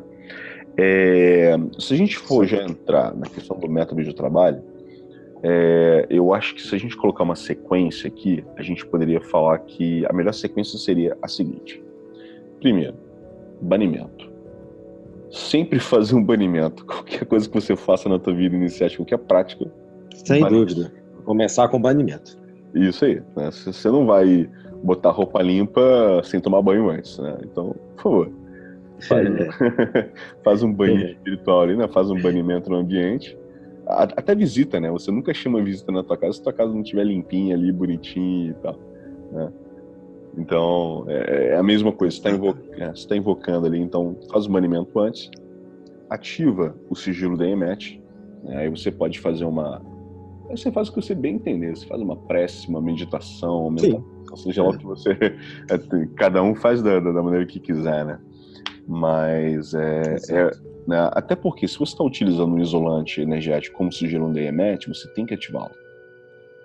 Né? É, é, quase que obrigatório. Como todo sigilo, né? Como todo sigilo. Como todo sigilo. Se você, se você vai usar um já tradicional como esse, né, secular, ou criou um sigilo novo, você precisa ativar esse sigilo, senão ele não. É como se fosse um aparelho que você não botou no on, está no, no off o tempo todo. Isso aí, isso aí. E a partir daí, depois que você fez o banimento, ativou o sigilo, sentou bonitinho ali em frente da tua bola de obsidiana ou tela ou espelho negro, seja lá o que for que você decidiu utilizar como scrying, como suporte para scrying, aí você utiliza a primeira, se você quiser, não é obrigatório, né? mas dá um suporte bom porque ajuda a meio que a sintonizar a primeira e a segunda chamada enoquiana, né? que você está ativando. Sem dúvida né? Tá ativando Ainda mais para quem não tem experiência. Justamente, justamente. Porque você está trabalhando com a tabela da União e está ativando os quatro nomes ali que tem a ver com as quatro atalaias. Né? Uhum. Então, ao invés de precisar fazer todo o ritual de ativação das quatro torres de vigias, que é um ritual razoavelmente, tra razoavelmente trabalhoso, você, trabalhoso. Né, você faz a primeira e a segunda chamada que você está ativando a tabela de união e de quebra está ativando as quatro torres de vigia. Né? É, como se, é como se estivesse avisando ali para os vigias, ó, oh, tô passando aqui, hein? Vou pro, vou pro plano mais próximo aí depois de vocês, tá bom? E aí, depois da primeira e segunda chamada, aí sim você vai fazer a, a décima nona chamada. Repete umas duas, três vezes, acho que três vezes é o suficiente, e fica guardando, né? Quando é você... É interessante que você, se não tiver alguém que possa te ajudar, que você coloca um gravador e vá verbalizando o que está acontecendo. Né? Isso aí, isso aí. Ajuda é, bastante. E é importante que as chamadas sejam feitas em enoquiano, né? Uhum, Porque já é, existe essa transcrição, né? Essa transcrição Sim. em alguns, tra... alguns livros e apostilas você encontra essa transcrição do enoquiano para que você consiga verbalizar. É, um, um, cara que fez todas as transcrições e eu gosto do material dele é o Benjamin Howe. Ele tem uhum. todas as, transcri as transcrições e também é uma referência. É, e como você pronuncia cada uma das palavras em enoquiano também. Isso é importante. Né? Porque não é, não é tão fácil assim, né? A gente vê a maneira que a palavra não. é escrita, né? É uma maneira diferente. É de... bem diferente. É. Justamente, justamente. E, e aí você aguarda, né? Fica ali aguardando um pouquinho. E você vai, em algum momento você vai começar a ter uma visão. Né? Em algum momento. E é interessante porque cada um dos éteres tem governantes. Né? É, são 30 éteres. É, todos os éteres, excetuando-se o trigésimo, que é Tex, tem três governantes. Tex, que é o mais próximo da Terra, tem quatro governantes. Né? Uhum. E, e é interessante porque esses 91 governantes, eles existe uma tabela, inclusive, que diz que cada um desses governantes é, governa uma região específica da Terra, né? E aí cada um deles tem uma assinatura. Essa assinatura é um traçado específico e quando a gente coloca esse traçado em cima do local correto da grande tábua que eu citei para vocês ainda há pouco, a gente descobre o nome dele. Tem lá o nome dele bonitinho, na combinação das letras ali no traçado da linha. E... O que caracteriza que não é uma coisa aleatória. Justamente. Como a gente estava falando antes. Porque tudo se combina perfeitamente. Né? É muito interessante isso. E esse, esses governadores, eles servem como guardiões dentro do éter. Né? Então é importante que você solicite, né? enquanto você está viajando no éter, você faça uma, uma invocação específica para cada um deles. Porque na grande, como eu falei para vocês, vocês conseguem descobrir o nome de cada um dos governadores na grande tabela. Né? Ou vocês procuram na internet lista de governadores dos, dos eight. Vocês vão encontrar. Ele tem um nomezinho, vocês fazem invocação para cada um dos quatro governadores do Tex, e é como se eles fossem abrindo as portas para vocês. Né? E aí. É, literalmente é isso, né? É literalmente isso. literalmente. É, não, é, é, não é nem como se fosse. Se, é, eu acho que fica muito complicado se você quiser um tipo de trabalho nesse sentido, se você não fizer antes com pedido permissão, como acontece em qualquer trabalho mágico, ocultista, quando você vai trabalhar em determinado plano com determinadas é, entidades, digamos assim. Sim, é o caso. Sim, botando uma maneira bem simplista, até quem é, trabalha com rituais afros, como Umbanda, quando, quando vai para o meio da mata, não tem que lá que fazer lá o pedido lá para as entidades que reagem à mata? É a mesma coisa. Você Sempre. pede permissão, é, você pede permissão para entrar, pô. E, e se os caras é acharem... como se você tivesse entrando na casa de alguém, né? Você toca a campainha, né? Alguém, você pergunta pro cara, ei, tudo bem? Cheguei, posso entrar aí? É isso. É isso. É, é basicamente isso, é basicamente isso. E é. uma, uma, outra analogia que eu acho bem interessante também é quando perguntam, ah, mas por que, que eu tenho que falar em enoquiano? Por que, eu tenho que fazer chamados em enoquiano? É simples. Se você vê um rato passando na tua casa, né, tá ali correndo na tua casa, o rato olha para você e começa a gritar, o que, que você faz? Você não vai matar o rato. Né? Você vai treinar, vai matar. Mas se você vê um rato correndo pela tua casa, de repente ele corre, olha para você, para e fala no teu idioma, mesmo que errado, o que, que você vai fazer? Você vai dar atenção pro rato, né? Porra, um rato que fala português. É, é, é, a língua, uma língua dos anjos, né? Então você quer falar com os anjos, né? Você vai ter maior facilidade, segundo o enoquiano, John Dee, se você fala a língua deles, né? Isso aí. Então, é uma língua de poder, né? Toda língua de poder tem essa facilidade de ativar chaves ancestrais. O latim faz um pouco disso, o hebraico faz isso, o grego faz isso também. Então, o enoquiano, de uma certa maneira, faz isso. É, vai, vai atuar da mesma forma. Vai atuar da mesma forma. Então, assim, esse eu acho que já seria o, o meio mais fácil de começar a trabalhar com o enoquiano, caso algum de vocês tenha interesse e tal. Eu não sei também se algum de vocês já fez algum trabalho com. Aqui não tem a ver, agora o que eu vou falar não tem a ver é, necessariamente a ver com o sistema noquiano, tá? Mas é um ponto onde o sistema noquiano pode dar uma ajuda, que é com Goécia, né? Uma das coisas mais difíceis quando se trabalha com Goécia é você conseguir densificar a manifestação de uma entidade goética com que você está trabalhando ali. E se você trabalha com a primeira, porque da mesma forma que na, no trabalho Nokiano, a primeira e segunda chaves ajudam a gente a ativar as torres de vigia para trabalhar com as entidades enoquianas, a primeira e segunda chave do sistema enoquiano também auxilia no processo de facilitar a manifestação de entidades goéticas quando você está fazendo um ritual goético. Né? É, então também fica uma dica para quem nunca utilizou, para quem, já, né, Exatamente. já trabalhou ou trabalha com Goécia e não conhece o sistema enoquiano, fica aí uma dica para botar à prova aí as chaves, as chamadas enoquianas, para ver como funciona. Né? Exatamente. E na verdade tudo isso é uma prática, né? É, tanto um sistema quanto o outro, como em qualquer sistema que você vai usar no mundo místico ou ocultista, e ou você precisa de, de, de, prática. O fato de não dar certo a primeira vez não quer dizer que o sistema não funcione. Sim, é o que verdade. não vai dar certo nunca. Então, é. Mas isso, inclusive, é um ponto interessante que eu acho no sistema noquiano, que ele é um sistema tão forte e as chamadas são tão poderosas, que mesmo que você não tenha mediunidade, não seja sensitivo ou algo do tipo assim, quando você começa a fazer uma chamada no Nokiano, você automaticamente você começa a se sentir meio afetado. Eu, pelo menos, eu começo a me sentir meio afetado. E já vi outras pessoas falar. falarem o mesmo também. Né? Eu não vou nem falar nada. eu lembro que, inclusive, que tem um, tem um, um caso no, no livro do, do Lomiro Duquette que ele fala isso, que num dos, num dos trabalhos que ele fez, é, uma das pessoas do grupo que nunca tinha tido nenhuma manifestação, nunca teve nenhuma percepção, foi justamente o cara que começou a receber mensagem em enoquiano. E o cara achando super estranho, o cara repetindo em enoquiano aquilo que ele estava ouvindo, né? É que ele não conhecia, né? Justamente, justamente. Aí a gente vê o quanto é poderoso esse sistema. É simples, é simples na utilização. É complexo na compreensão, mas é simples na utilização. Isso é um ponto importante e super poderoso. Sim, sem dúvida. É, esse é, é aquilo que a gente falou logo no início do, no caso do John Dee com Kelly, né? Quem a gente menos poderia esperar que tivesse condições de fazer um scrying foi justamente né, o, o cara que é o charlatão, 7-1 e etc. Porque uma coisa não tem a ver com a outra. Esse sistema de moral que a gente está acostumado né, durante séculos, né, é, não é o sistema de moral. O sistema de moral humano não é o sistema é, moral do outro plano, o sistema moral do, do espiritual, ocultista.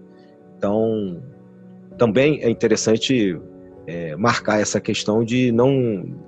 De onde menos se espera acontecem resultados. Não se tem uma, um pré-julgamento não só do sistema, mas também das pessoas, às vezes estão trabalhando é, nesse sistema, como você falou aí da Goécia também, e, e de outros que existem, porque não há necessariamente uma amarração de um pré-julgamento moral com um resultado que vai se conseguir com determinada pessoa ou determinado sistema. Sim, sim. Correto, correto. Um outro ponto importante para se frisar também é que esses seres que são contactados através do sistema noquiano não são seres perfeitos, né? É, algumas pessoas colocam como anjos, mas a gente não sabe se são anjos ou não, né? São apenas títulos que a gente está utilizando, mas não são seres perfeitos e, obviamente, são seres mais avançados do que nós, mas numa outra dimensão, num outro plano, numa outra realidade. E da mesma forma que nós temos curiosidade com relação ao mundo deles, eles também têm curiosidade com relação ao nosso mundo. Né? Eles também não têm pleno conhecimento de tudo que a gente tem aqui. Né? E... Não, inclusive tem uma mensagem de um deles pro. Há uma pergunta que o John Dee faz uhum. no, por meio do, do Eduardo Kevin. Ah, um, num desse, uma dessas transcrições em que é, o anjo, né, que, que eu não lembro qual, qual era a assinatura, disse: Bom, eu não posso responder porque eu não sou do mundo de vocês ou seja, não são humanos, né? E também não têm a mesma vivência que nós. São é como se fossem dois mundos diferentes que tentando entrar em contato, que se tocam, exatamente. Isso. E há uma linguagem comum que os une, que é, o chamar, é a chamada de é, linguagem enoquiana ou sistema enoquiano. Isso aí. É como se fosse a senha para acessar aquele sistema. Né? E Exato. Um outro ponto que também a gente pode tocar no, no, no assunto é que é, por não serem, como não são seres perfeitos, eles também não são seres eternos. Então, não é porque uma entidade entrou em contato com John Dee lá há 500 anos atrás, você é mesmo que vai entrar em contato com a gente. Os nomes, quando a gente fala de nomes nas tabelas, não são literalmente nomes como a gente conhece aqui na nossa realidade. São como se fossem títulos, né? Você fala Bobogel, por exemplo. É, ah, é um nome? Tá, a gente considera como nome, mas na verdade é o título de uma entidade que é o rei de um determinado planeta. Eu acho que é o rei do Sol, algo do tipo. Mas na verdade, essas entidades elas mudam, porque elas morrem, né? Ou elas morrem, ou mudam de plano, sei lá o que acontece com elas. Mas elas mudam. Né? Da mesma forma que a gente morre, né? elas também devem passar por algum processo de transformação, porque elas não permanecem as mesmas durante a eternidade. Uma das entidades, inclusive, fala isso pro John Dee. né? Sim. É, o, o sistema, os sistemas mudam. É é por isso, às vezes, numa determinada época, ou aeon, seja lá como queira chamar, um sistema funciona muito bem e depois, num- numa outra época, num outro aeon, ele perde a sua eficácia. É, o Homem do Cat tem uns discursos interessantes, até na internet, quando ele, quando ele trata, por exemplo, da Goécia, você mencionou antes. É, ele Uhum. tem algo, se eu me engano, ele é um dos que, não tenho certeza agora se é só ele, mas que tem a teoria de que os nomes as chaves que são colocadas e evocadas ali já não seriam as mesmas da Idade Média ou da Antiguidade né? É, pré-cristã, por exemplo, ou, ou mesmo medieval. E que elas teriam uma tendência a se transmutar, como você está dizendo, e a perder força, então que o sistema em si não, não teria, é, depois de muito tempo, ele perderia a validade se não fosse renovado. Uhum, uhum. O caso enoquiano, por ser muito mais recente, existem opiniões, não só dele, mas de outros, no sentido de que ele continua válido, né? Mas, como você disse, não quer dizer que seja exatamente a mesma inteligência, apesar de responder pela mesma chamada. Sim, sim, verdade. Verdade. É, tudo É como se existisse. É, vamos supor, quantos, quantas pessoas chamadas, sei lá, Luiz existem no Brasil? Isso aí. sei lá. Então, se você juntar elas num determinado lugar e gritar por Luiz, né, várias vão responder. Não quer dizer que seja a mesma do século passado ou de três séculos atrás. Né? Luiz XIV, Luiz XVI, É. Luiz Vieira.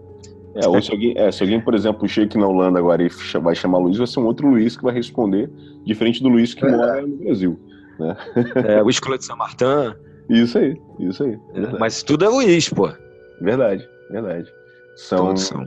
é, e, e muda, né? É um, é um- são realidades dinâmicas, da mesma forma que a nossa realidade é dinâmica, a deles Exato. é dinâmica.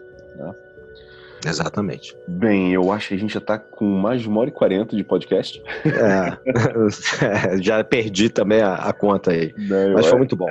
Eu acho que a gente conseguiu avançar bastante e abordar algumas idiosincrasias aí da, do sistema noquiano e a parte histórica também, né? Que é muito importante. Sim. Eu sim, sim. nunca- É contextualizar, né? Sim, O processo. sim. Eu pessoalmente nunca ouvi nenhum podcast em português que, que falasse sobre sistema noquiano, então tá aí É, Eu também não. uma primeira possibilidade pra galera pesquisar um pouco mais. É isso aí. Só é isso, né? Então, para me despedir, é só só vou enfatizar isso. A ideia é fazer uma introdução a um sistema muito vasto. Aliás, como qualquer podcast, né? A gente vai tratar de um assunto que, obviamente, a ideia é instigar, fazer com que as pessoas que conhecem possam se aprofundar, trocar ideias, né? Mandar mensagens e e a gente sugerir coisas novas e aprender. A gente está aprendendo a cada conversa. E para aqueles que não conhecem, né, estão instigados a ir buscar alguma informação, a passar a conhecer.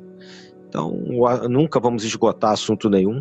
A nossa ideia é aprender, trocar informações e passar também ah, o que a gente vivenciou, né? Muitas das vezes né, nem só estudou, vivenciou adiante. Mas é isso. Nosso irmãozinho Lincoln, ele teve um probleminha né, técnico, teve que, que sair agora há pouco, mas deixou aqui o seu abraço enoquiano para todos. E eu da mesma forma deixo. É isso aí. Forte abraço, meu, meu querido irmão e amigo Adílio. Forte abraço também Da mesma para os forma. nossos ouvintes. E em breve teremos mais novidades aí. Porque um dos projetos que a gente também tem na Sabedoria Arcana é lançar um livro sobre Enoquiano. Exatamente, é. Quem É. sabe aí no início do ano que vem, É. né? É, exato. é. Tá, tá, aí, tá aí no. Tá sendo formado, está sendo é, evocado aí, junto com os anjos, né, na linguagem enoquiana. Vamos ver se daqui a pouco ele se materializa. Verdade. Daqui a pouco ele vai estar pronto. E existem vários outros projetos, como você colocou, né, e obras, como você colocou no início, né? A gente está com o Magic aí saindo. Esse ano né, já tivemos outros lançamentos. E depois do Magic, volume 1 que sai agora, né, o volume 2 e outras obras também que serão colocadas é, em disponibilidade para o público em português. É isso aí. Bem, obrigado a todos, obrigado aos ouvintes, obri- obrigado, meu querido irmão e amigo, e nos vemos na Da próxima. Forte abraço. Até lá, até. Forte abraço. Obrigadão. Tchau, tchau. Tchau, tchau.